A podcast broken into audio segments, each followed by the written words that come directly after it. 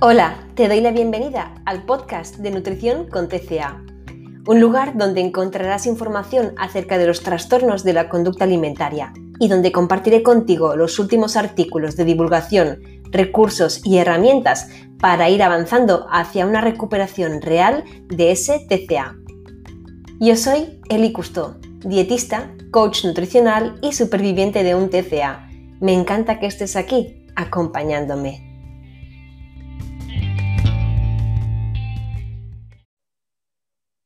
Muy buenas, pues ya estoy por aquí acompañándote en una semana más y hoy está por aquí acompañándome una persona maravillosa. Yo hace mucho tiempo que la sigo en, redes sociales.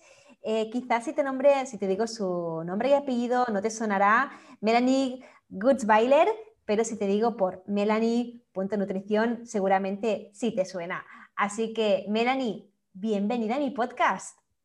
Ay, hola Eli, muchas gracias, gracias de verdad. Gracias a ti.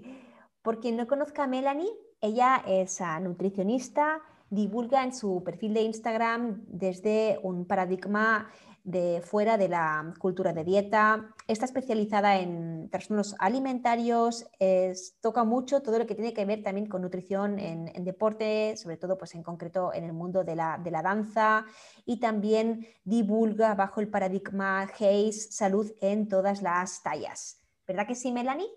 Exacto, exacto.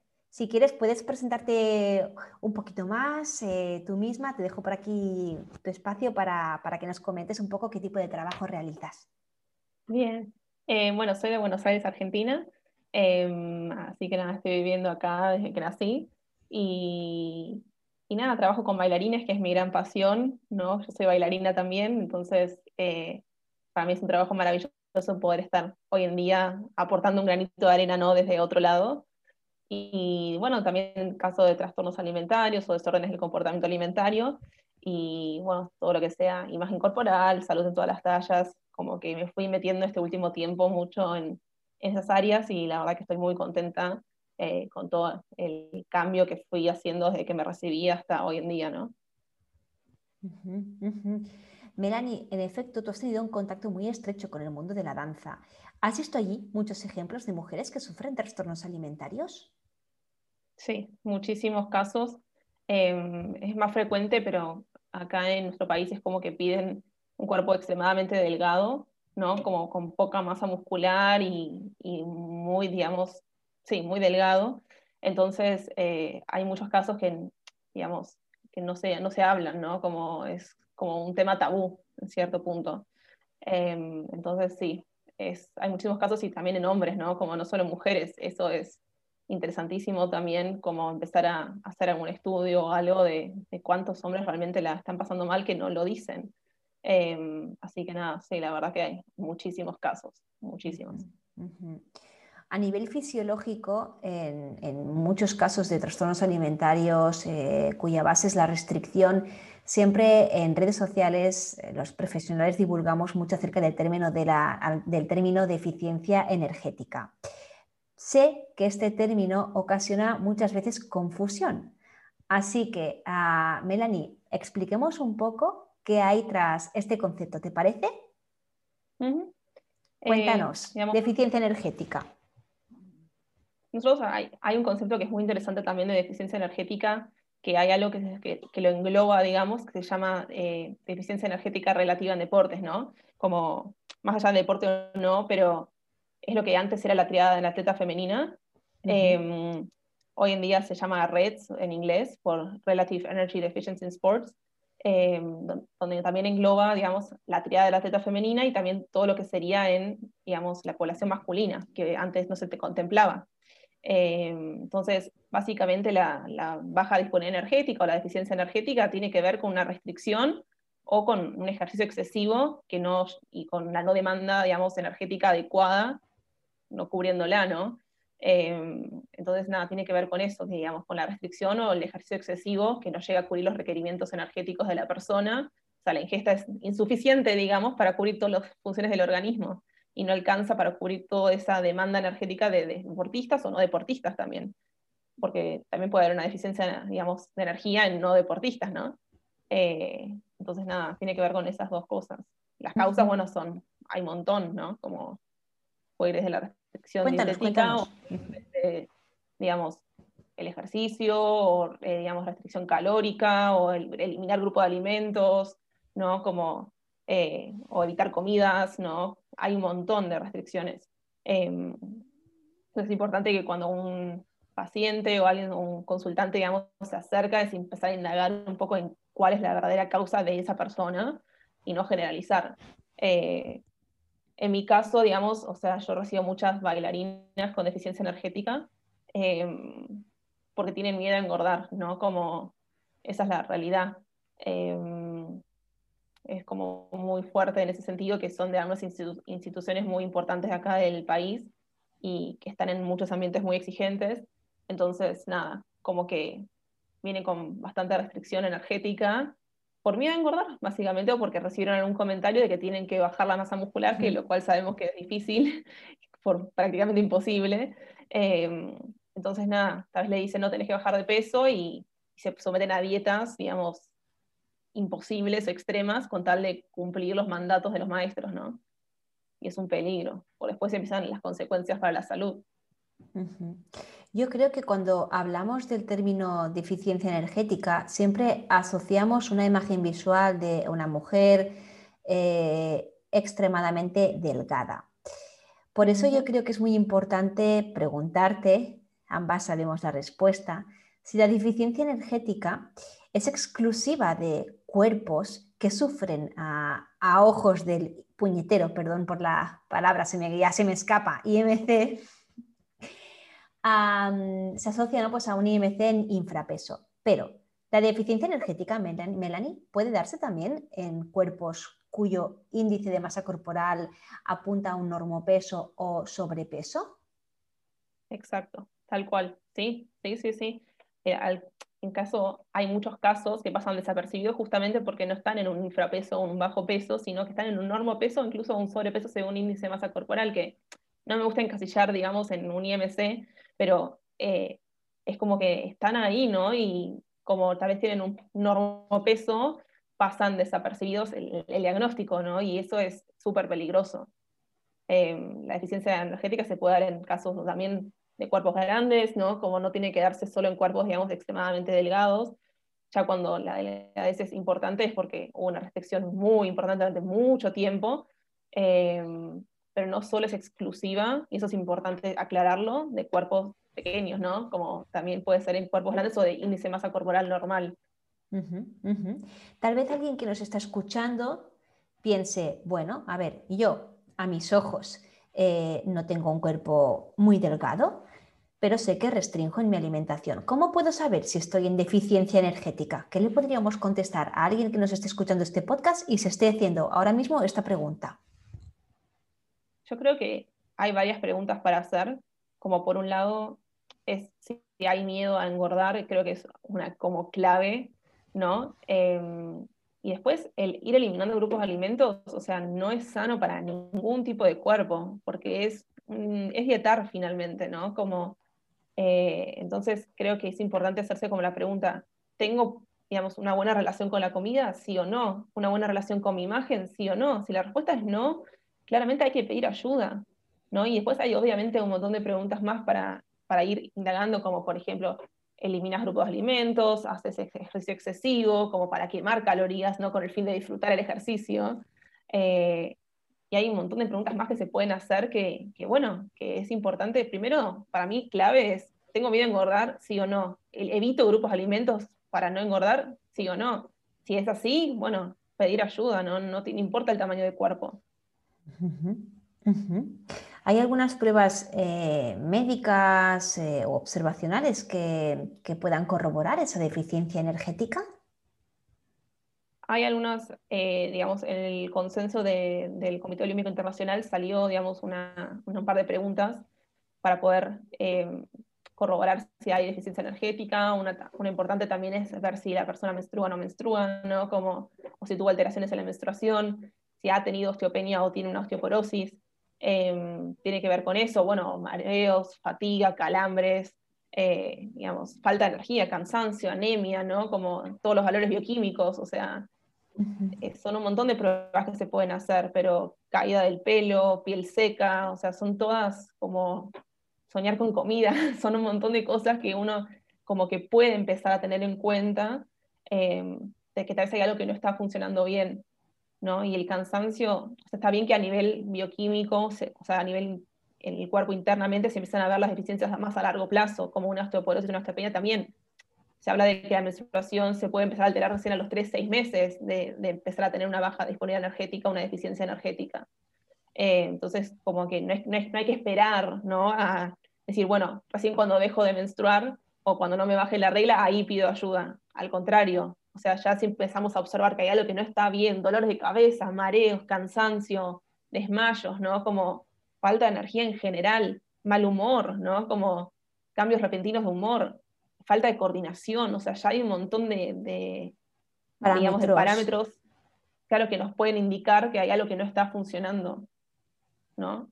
Y no únicamente la menstruación, porque te habrás encontrado también casos en consulta de mujeres que efectivamente sí tienen la menstruación, pero presentan toda la otra sintomatología que tú acabas de describir, ¿no? A nivel mental, pues mucha hambre mental, confusión mental, a nivel emocional mucha ansiedad, irritabilidad, eh, a nivel energético pues eh, mucha fatiga, mucho cansancio y quizás esa persona igualmente menstrua, que no es, la, no es el único eh, parámetro crítico o, definitivo para corroborar una deficiencia energética. Exacto. Es que esos, todos esos cambios a nivel menstruación y a nivel osteoporosis o a nivel óseo, digamos, se empiezan a ver a muy largo plazo, ¿no? Entonces no hay que esperar a que esos, esos indicadores se vean, ¿no? Como hay que tomar acción mucho antes, o sea, no esperar a que, eh, digamos, antes en el DSM, digamos, en el diagnóstico de psiquiatría decían que la, la menorrea era un parámetro para diagnosticar un trastorno alimentario. Hoy en día no está más, justamente por esto, porque tal vez se ve recién a, lo largo, a largo plazo, tal vez nunca se ve alterado. ¿no? Tal vez la persona toma pastillas anticonceptivas y tal vez menstrua normalmente y pasa desapercibido. Entonces, es importante también tener en cuenta esas cosas, no esperar a que el cuerpo manifieste. Ya hay señales que se pueden percibir antes. El tema es empezar a escucharlas y verlas, ¿no? Y decir, ok, hay algo que no está funcionando. Exacto, exacto. Melanie, una pregunta que solo te hacen seguramente el 99% de las personas que atiendes en consulta para recuperar la disponibilidad energética, ¿es imprescindible también ganar peso? Depende del caso, ¿no? Yo creo que sí, en cierto modo, porque el cerebro claramente, o sea, registra que hay un déficit de energía y necesita recuperarse y tiene hambre, básicamente, por así decirlo en, palabras como coloquiales. Em, Depende mucho del caso, o sea, también que, tiene que ver con el ejercicio, ¿no? Si uno hace mucho ejercicio, tal vez tiene que bajar la intensidad del ejercicio, ¿no? Para recuperarse, o tiene que aumentar la ingesta, y eso a veces conlleva un, digamos, una recuperación de peso, no, no sé si llamarlo aumento de peso o engordar, sino recuperar, recuperar de... peso. Exacto, siempre, recuperar peso. Yo siempre utilizo la palabra recuperar, no engordar, no, no, se recupera lo que ya tenías, pero forzaste tú a la baja a, tu pobre cuerpo, ¿no? Y, se recupera. Exacto, por eso esa, esa diferencia me parece súper importante, porque es recuperar el peso que uno perdió por la restricción, ¿no? Que muchas veces también tiene que ver con la masa muscular, la masa grasa, ¿no? Entonces, es importante volver a establecer esos valores para que el cuerpo funcione como un todo. Si no se recuperan esos valores y ese peso, ¿no? Como el cuerpo no va a funcionar. Porque muchas veces lo que pasa es que hay un montón de, pacientes que no recuperan peso, pero a nivel, a nivel digamos, eh, sinapsis, a nivel cerebral, como que siguen teniendo mucha hambre, tienen hambre extrema, ¿no? Que, no logran, por una resistencia, recuperar peso, porque no quieren, ¿no? Entonces, bueno, es importante como estar atentos a eso, explicarles a los pacientes que es necesario a veces, y depende del caso, pero a veces es necesario para normalizar esos valores y normalizar el peso. ¿no? Y más allá de un número, ¿no? Como que eso no, me quiero enfocar tanto en eso, pero sí es necesaria la recuperación muchas veces para poder estar bien. Tú ahora hablabas de que a veces es importante reducir la, carga del entrenamiento en pro de precisamente ese organismo, sacarlo del déficit energético, eh, que pueda tomar más descanso que efectivamente lo necesita. Pero también es verdad, y supongo que lo habrás visto en redes sociales, últimamente se divulga mucho a que precisamente para salir eh, de esa, aún, se llama así en redes sociales, eh, triada femenina, aún se emplea ese, ese término, aunque está obsoleto, que para salir de ahí conviene, por ejemplo, incrementar el ejercicio de fuerza. Yo me encuentro mucho que esto es, ah, vamos, un, un regalo para los oídos del TCA, porque dice, ay, qué bien. Pues nada, chica, me pongo a entrenar más fuerza y, qué bien, tengo una excusa perfecta porque aquí se divulga en redes sociales porque un nutricionista titulado lo dice, ¿no? Que es importante pues entrenar fuerza para, pues, eh, claro, eh, protegerme yo de, las de la posible osteopenia, osteoporosis y demás. Chica, me pongo a hacer pesas. Tú, Melanie, se me escapa la risa, ¿eh? Perdón. Melanie, ¿tú qué opinas de esta labor divulgativa? Cuéntanos tu visión mi visión es que a veces es necesario frenar con todo tipo de ejercicio, porque justamente alimenta al trastorno alimentario, ¿no? Como es lo que vos decís, Eli, me parece que es, ok, me, pongo fit entonces, ¿no? Es como, como que el trastorno alimentario mute, y es, es lo mismo, ¿no? Entonces a veces hay que frenar, también lo que yo hablo mucho con los pacientes cuando me dicen, digamos, ¿por qué me sacas el ejercicio? Les explico, primero que hay una obsesión detrás de eso, ¿no? Que se van a sentir más tranquilas y que van a poder empezar a trabajar en terapia todo lo que están tapando, entre comillas, con el ejercicio. Porque no deja de ser un método de compensación en cierto punto. ¿no? Y tapar con el ejercicio algo que te está pasando que hay que ver qué sucede. Entonces, muchas veces aparece angustia, aparece un montón de tristeza, aparece enojo, ¿no? Y eso sí, uno sigue descargando con el ejercicio en vez de poner en palabras, ¿no? Entonces, tiene mucho que ver con eso también. Entonces, les explico que es necesario un tiempo hasta que se normalice todo. Y después ya también, obviamente, en contacto con la psicóloga y con los terapeutas y todo el equipo tratante, de seguir, ok, es momento de retomar. Pero muchas veces lo suspendo justamente por eso, porque es la puerta, digamos, de entrada, o si no es la puerta de entrada, sino es, es mutar al trastorno alimentario en sí. ¿no? Sí, y que mute A, un mundo fit, una ortorexia o algo que, que nada, que es súper peligroso también, porque no deja de ser lo mismo, ser esclava de la alimentación sana o el ejercicio excesivo. Quizá te metes en una celda un poco más grande, pero sigue siendo una cárcel, ¿no? Exacto. Sigue siendo una cárcel. Pues Melanie, coméntanos un poquito cómo debería ser nuestra alimentación para salir de esa cárcel, para recuperar disponibilidad energética. Porque claro, aquí viene la segunda parte, ¿no?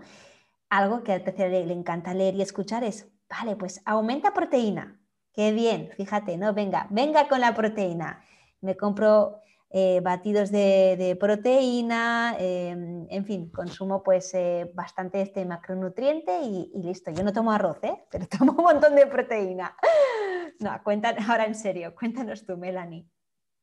Yo creo que es lo mismo que hablábamos recién, o sea, es otra vez alimentar al trastorno alimentario, ¿no? Como esto de las proteínas, o sea, no nos engañemos, tiene que ser con una alimentación equilibrada, normal, adaptada a cada uno, porque depende de la situación fisiológica en la que cada uno esté, ¿no? Entonces, a veces se necesitan suplementos, digamos, energéticos para poder regular, digamos, esa, esa recuperación de peso, esa recuperación del organismo para que viva correctamente.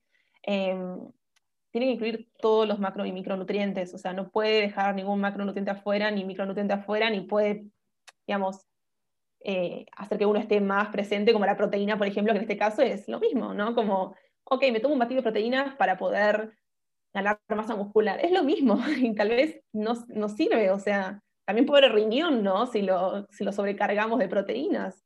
O sea, tiene que estar equilibrado y siempre se busca, digamos, primero la alimentación como base. Después, si no llegamos a cubrir los requerimientos, vamos a buscar suplementos, ¿no? Pero probablemente no sea un suplemento de proteínas, probablemente sea otro tipo de suplementos, pero depende de cada caso. No en todos los casos se necesita. Pero tiene que haber una alimentación equilibrada y también respondiendo a las señales de hambre y saciedad que el cuerpo te da, ¿no? Como también, el, o sea, más allá de, acompañado por nutricionistas y un plan adecuado a, cada paciente, las comidas van a ir variando dependiendo la, también digamos, lo que haga la persona, si trabaja, estudia, está, está, en su casa o tiene que estar en una internación domiciliaria, o sea, va variando mucho de cada caso, por eso no quiero hablar, digamos, de, de, qué tiene que haber en una alimentación, porque es muy individual, no quiero que nadie se obsesione, em, pero sí tiene que estar todo, no puede haber faltado, no puede faltar nada, ni tiene que haber más, digamos, eh, más de un alimento que de otro. Em, esta pregunta eh, tiene su tela, ¿vale? La que te voy a hacer ahora. ¿Puedo recuperarme de un trastorno alimentario consumiendo únicamente, por así decirlo, mm, comida, llámale, voy a poner varias etiquetas para que cada cual que nos esté escuchando pues pueda percibir con qué etiqueta conecta más, porque al final son etiquetas y clasificaciones, ¿de acuerdo? Comida sana, real fooding, nutritiva, etcétera. ¿Puedo curarme de un trastorno alimentario si únicamente consumo este grupo de alimentos? si consumo, claro, si consumo yo una alimentación, ok, lo hago como tú dices, equilibrada, sin saltarme ningún macro ni micro, suficiente, únicamente con ese tipo de, alimentos. Melanie, ¿tú qué opinas? No, porque son más reglas y son, es una dieta más, ¿no? Entonces, al ser más reglas, es como que seguís presa en esa cárcel. Lo que vos decías, se dice en una celda más grande o más chica, pero se dice atrapada por reglas. Justamente lo que el trastorno alimentario quiere es que siga sus reglas, ¿no? Entonces tenemos que empezar a desarmar y deshilachar esas reglas para poder, esas trampas que uno mismo se hace a veces, ¿no? Para poder salir adelante. Eso no quiere decir nada real fooding o dejarlos ultraprocesados, como muchos dicen acá en Argentina, ¿no? Como no tiene nada que ver, o sea, estás siguiendo reglas y no tenés que seguir una alimentación basada en reglas, ¿no? Tiene que ser una alimentación libre. Obviamente, digamos, controlada por un nutricionista que te ayude a cubrir las demandas energéticas y todo, pero tiene que ser una alimentación libre, libre de reglas, ¿no? No me refiero a libre en cantidad, también libre en cantidad en algunos casos, pero más que nada libre de reglas. Basta de reglas, porque si no es el mismo trastorno alimentario hablando, básicamente. Y uno se engaña muy fácil, ¿no? Como es súper difícil, como es una línea muy delegada entre qué es, cuál es una regla del TCA y cuál es una regla del, del parece el sin del TCA, ¿no? Como Totalmente de acuerdo. Y ahora la siguiente pregunta que a continuación, porque yo doy, una, respuesta pues muy, muy similar. Y la siguiente pregunta que recibo es, bueno, Elis, que si yo atiendo a mi cuerpo, el cuerpo me pide galletas todos los días. ¿Qué hago entonces? Así que te, te, la traslado también a ti, porque esto es una pregunta muy frecuente que también nos escuchamos en consulta, Melanie. ¿Y si el cuerpo me pide únicamente galletas? ¿No? Eh, ¿qué podemos decir a las personas que nos estén escuchando? De que, vale, Melanie, yo rompo normas, pero resulta que cuando rompo normas y me, pongo a comer, me, pongo a comer galletas, porque en mi caso, por ejemplo, es lo que más me apetece y cada día me apetecen galletas, entonces, ¿qué hago? ¿Cómo busco el equilibrio? Bueno, primero hacerle caso a lo que tu cuerpo te pide, si te las pides por algo, ¿no? Como me parece súper importante escuchar esa conexión del mente, cuerpo, alma, ¿no? Cerebro, a ver qué te pide, o sea, porque claramente si la restricción es tan importante o no importa el peso, no importa el cuerpo, como hablábamos al principio, el cuerpo te va a pedir lo que necesitas. Entonces me parece importante dárselo. Después, obviamente, hay que trabajar, muchas veces hay culpa, no hay ansiedad, ¿no? Y trabajar todo eso también. Pero si no le das lo que necesita y lo que te pide, o sea, no estás escuchando lo que tu cuerpo te demanda, básicamente. Entonces, parte de la recuperación también es escuchar el cuerpo y decir, ok, me está pidiendo galletas, dáselas, ¿no?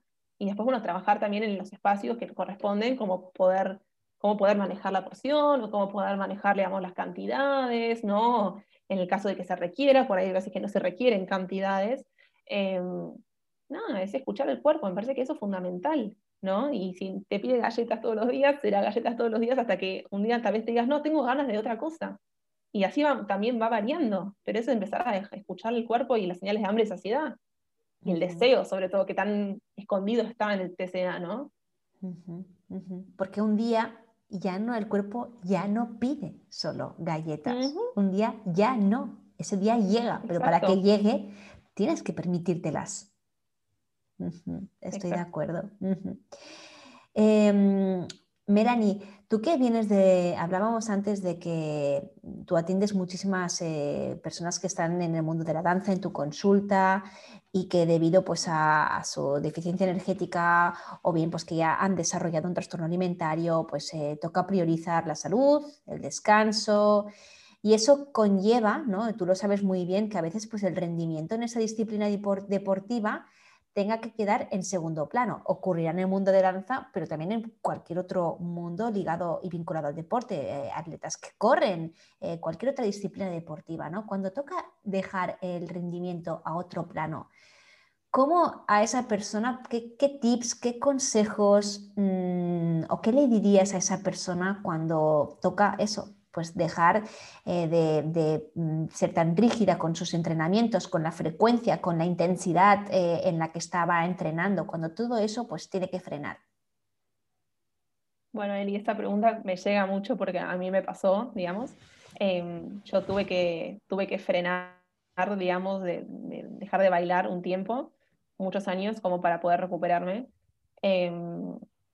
Y nada, el cuerpo me decía, o sea, me daba señales de, lesiones, ¿no? Como me acuerdo un día que dije, no puedo, o sea, no puedo más, mi cuerpo era, caminaba por la calle y me, me el pie, y por falta de fuerza en, en, las piernas, y yo me iba a ir a la clase, ¿no? Entonces, yo creo que llega un punto que lamentablemente hay muchos que tocamos fondo para poder darse cuenta de que uno necesita como frenar con otras actividades.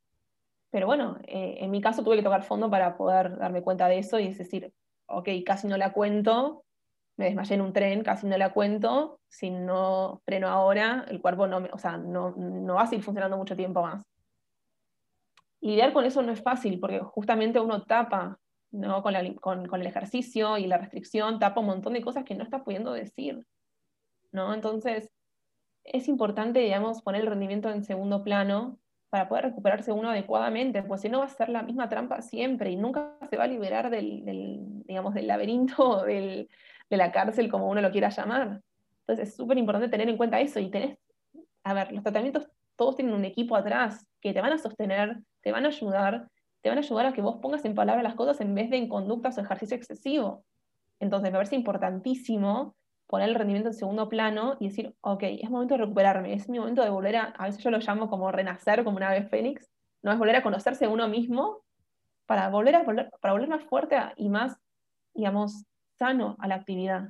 Sano mentalmente me refiero, ¿no? Como, sí, eh, claro. no sano físico, o sea, físicamente también, pero más que nada mentalmente, porque si uno se vuelve a meter en el ambiente de la danza, por ejemplo, o cualquier deporte, ¿no? Y no está recuperado, es muy difícil empieza la comparación de cuerpos, la, la autoexigencia, ¿no? Y cuando uno está, tiene esas señales, es como decir, no, necesito ayuda, no puedo más, o sea, no, también dejarlo por un lado un tiempo, depende de cada uno, lo dejará un tiempo más corto o más largo, pero sí es necesario frenar, porque si no es como que estás alimentando el trastorno alimentario todo el tiempo y la autoexigencia sigue y no puedes frenar nunca a, tomar conciencia de que estás en un tratamiento, ¿no? Y que estás en recuperación. Y si me lo permites, complemento aquí diciendo que ya no únicamente pues, un, mundo de la danza o del trail running o del entrenamiento de fuerza eh, en, mundillos de, fitness, sino sencillamente a veces puede ser el, caminar, el caminar compulsivo, eh, como también a algo a parar. Yo, por ejemplo, recuerdo que no estuve en, ninguna disciplina deportiva, pero algo que tú come, que, eh, tu propio ejemplo que, trasladas, Melanie, a mí me ocurrió pues con el caminar. Lo mismo, pero con el caminar. Eh, efectivamente, con ese caminar compulsivo yo estaba tapando muchísimas cosas, ¿no? lo, bueno es que recuperarse de un trastorno alimentario es hacer a la par si se hace bien hecho y con el apoyo adecuado, es hacer también a la par un proceso de crecimiento personal y eso sí que es maravilloso. Y una vez estamos ya recuperadas, Melanie, ¿cómo retomar aquella disciplina o aquel deporte? No hace falta que, insisto en mi propio ejemplo, que no hace falta que sea pues, eh, una disciplina deportiva en concreto, sino cómo volver a retomar ese, movimiento con una mirada más amable, porque claro, eh, ese rendimiento ya no va a estar igual, Así que, ¿cómo se maneja, cómo se maneja eso, Melanie? Con mucha paciencia, ¿no? Como muchísima paciencia y amor hacia uno mismo y me parece que es fundamental eso, el autocuidado, ¿no? O sea, uno va a volver con otra cabeza, va a volver con otra mente, va a volver con otras ideas de lo que es el mundo de la danza. O sea, es hoy en día que si a mí me llegan a hacer algún comentario como me hacían al respecto, yo respondo, ¿no? me hacían comentarios respecto a las piernas, por ejemplo.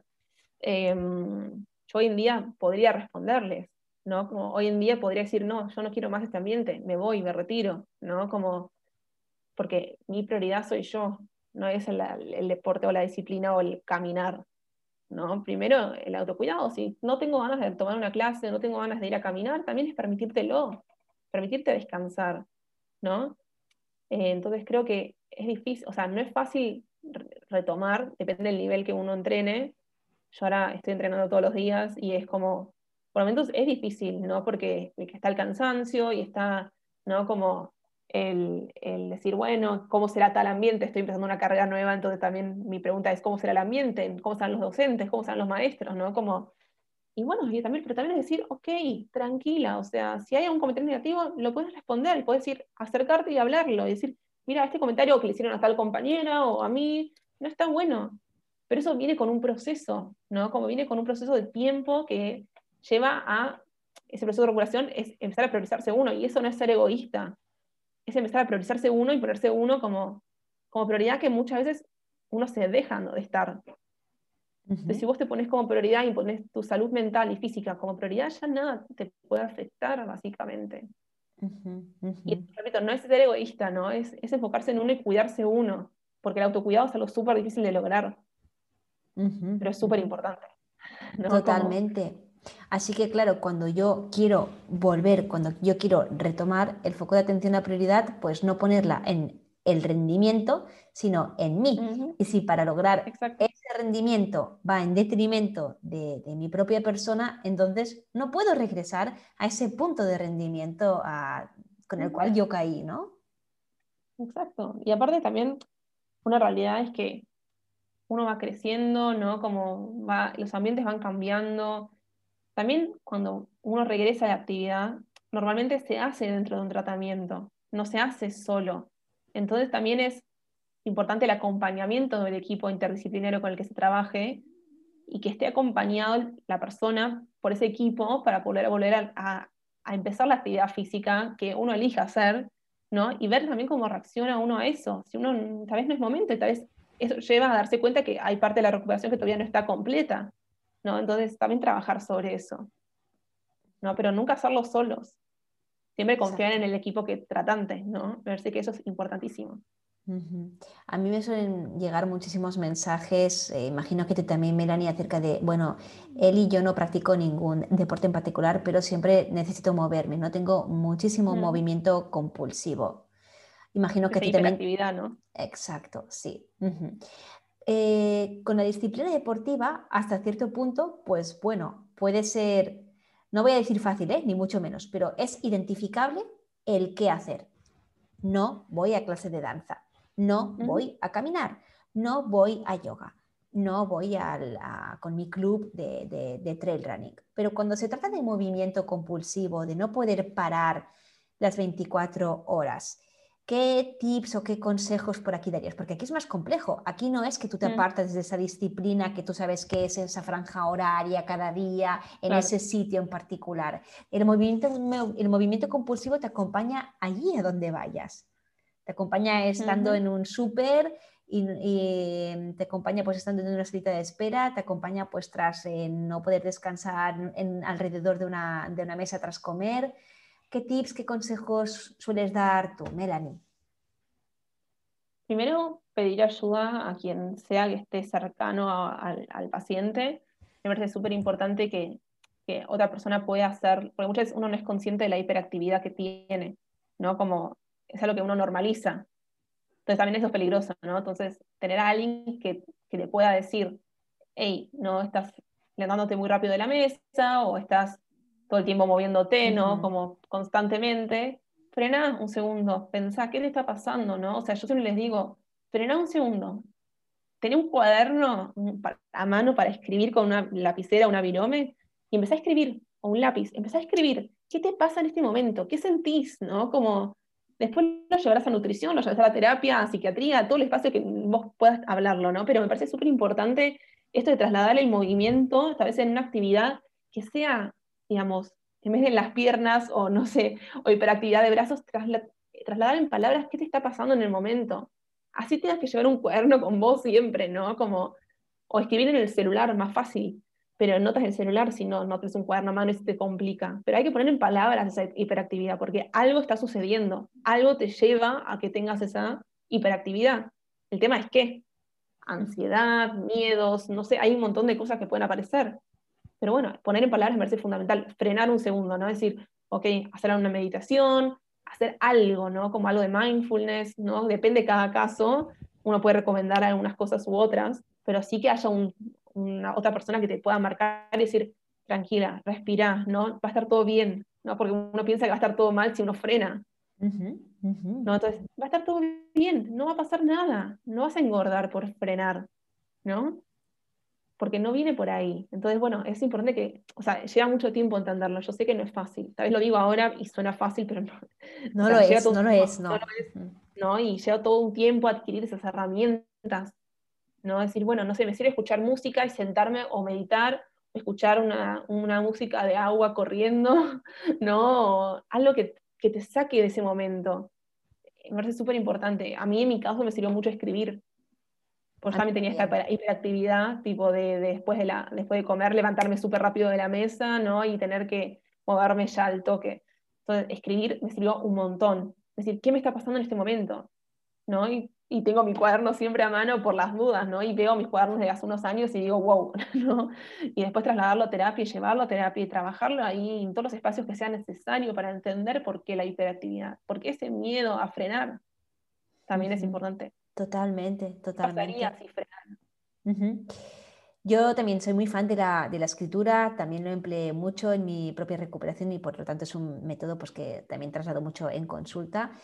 Eh, pero más allá de la conciencia, ¿no? es decir, yo soy consciente de que, mm, de que no paro, ¿de acuerdo? Pues paro en seco, me voy a otro sitio, agarro mi móvil, agarro un cuaderno, escribo en qué estoy pensando en ese momento, cómo me estoy sintiendo en ese momento, qué le ocurre a mi cuerpo en ese momento, ¿no? Paro allí y transcribo todo el, el batiburro de ideas que, que tengo o intento poner en palabras qué emoción estoy sintiendo.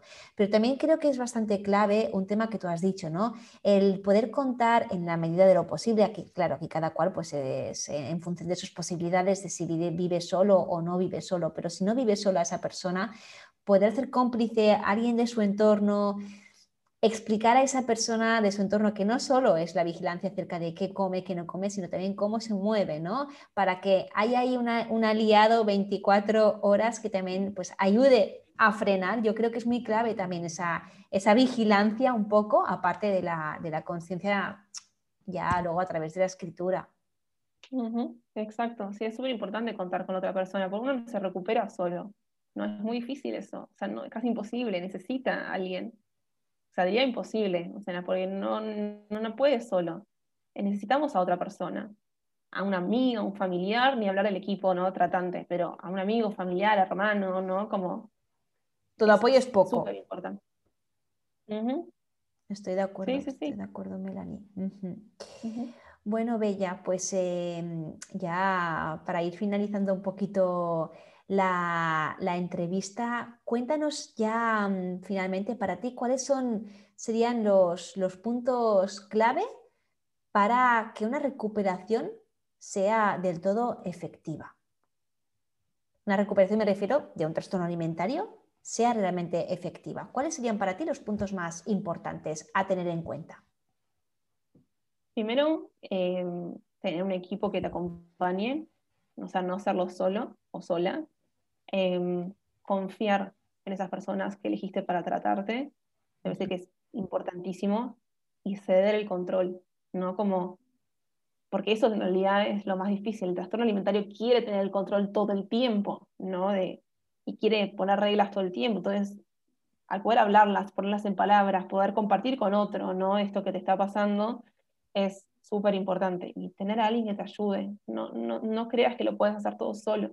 ¿No? Me parece que es importantísimo poder decir, no puedo, ¿no? Y tomar conciencia de que hay algo que no está bien y que no es el fin del mundo, ¿no? Uno se puede recuperar de esto, ¿no? Y entonces es pedir ayuda y saber que la recuperación es posible, ¿no? Y no perder nunca la, la esperanza ni la fuerza. Y si uno no tiene fuerza para seguir adelante, es, ok, ¿a quién le puedo pedir ayuda? Aunque sea con un mensaje, ¿no? De decir, no puedo más. Y ayúdame, ¿no? Como eso es ser vulnerable y permitirse ser vulnerable ¿no? en un trastorno alimentario es como un montón, pero es necesario, ¿no? Como bajar un poco la, esa barrera de defensa y decir, yo no puedo más sola. ¿no? Yo me acuerdo eh, patente de, de, cuando yo entrenaba un montón, un día llegué a la clínica donde me atendía y le dije a mi nutricionista, le dije, no puedo más, y me, tiré en la silla, me largué a llorar, como no podía más, me dolía todo el cuerpo, todo, ¿no? Era como... Y ese momento fue clave, porque hasta ese momento yo era súper hiperactiva, ¿no? Como tenía que rendir, tenía que hacer todo. Entonces, creo que eso, es confiar y decir que la otra persona puede tomarte de la mano y puede tener el control compartido, aunque sea al principio, no tiene que ser todo ceder el control, pero puede ser un control compartido, ¿no? Y pedir ayuda. Eso es súper importante, confiar, confiar y confiar, y confiar también en tu cuerpo cuando te ves señales de que querés comer determinado alimento, ¿no? Darle ese alimento, nutrir tu cuerpo, que yo sé que no es fácil permitirse nutrirse, ¿no? Como es todo un proceso, pero bueno, se puede, ¿no? Y eso me parece que es fundamental. Es un proceso y además, y, cuando vivimos tan contaminados por toda la información y divulgación que corre por redes sociales acerca de cómo deberían ser los desayunos, cómo deberían ser las meriendas, cómo ya nos desconectamos de, de, qué apetece, qué no apetece, eh, claro que sí que es un proceso, pero súper necesario. Estoy de acuerdo, Melanie. Oye, y cuéntanos, ¿dónde podemos encontrarte?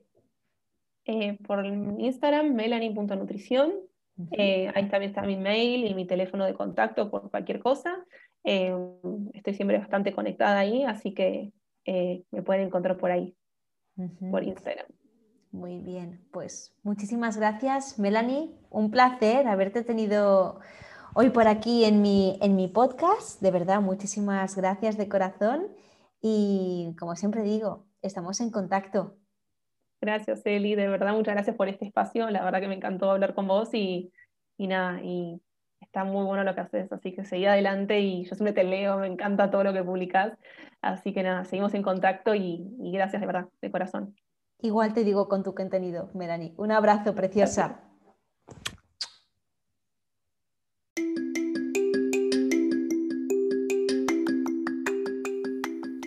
Te doy las gracias por haber escuchado este podcast hasta el final. Podrás encontrarme en Instagram por arroba nutrición con TCA, donde además encontrarás información acerca de las consultas de nutrición especializadas en TCA que realizo online. Por ahora nada más, te animo a compartir este podcast con alguien a quien creas que le puede ayudar.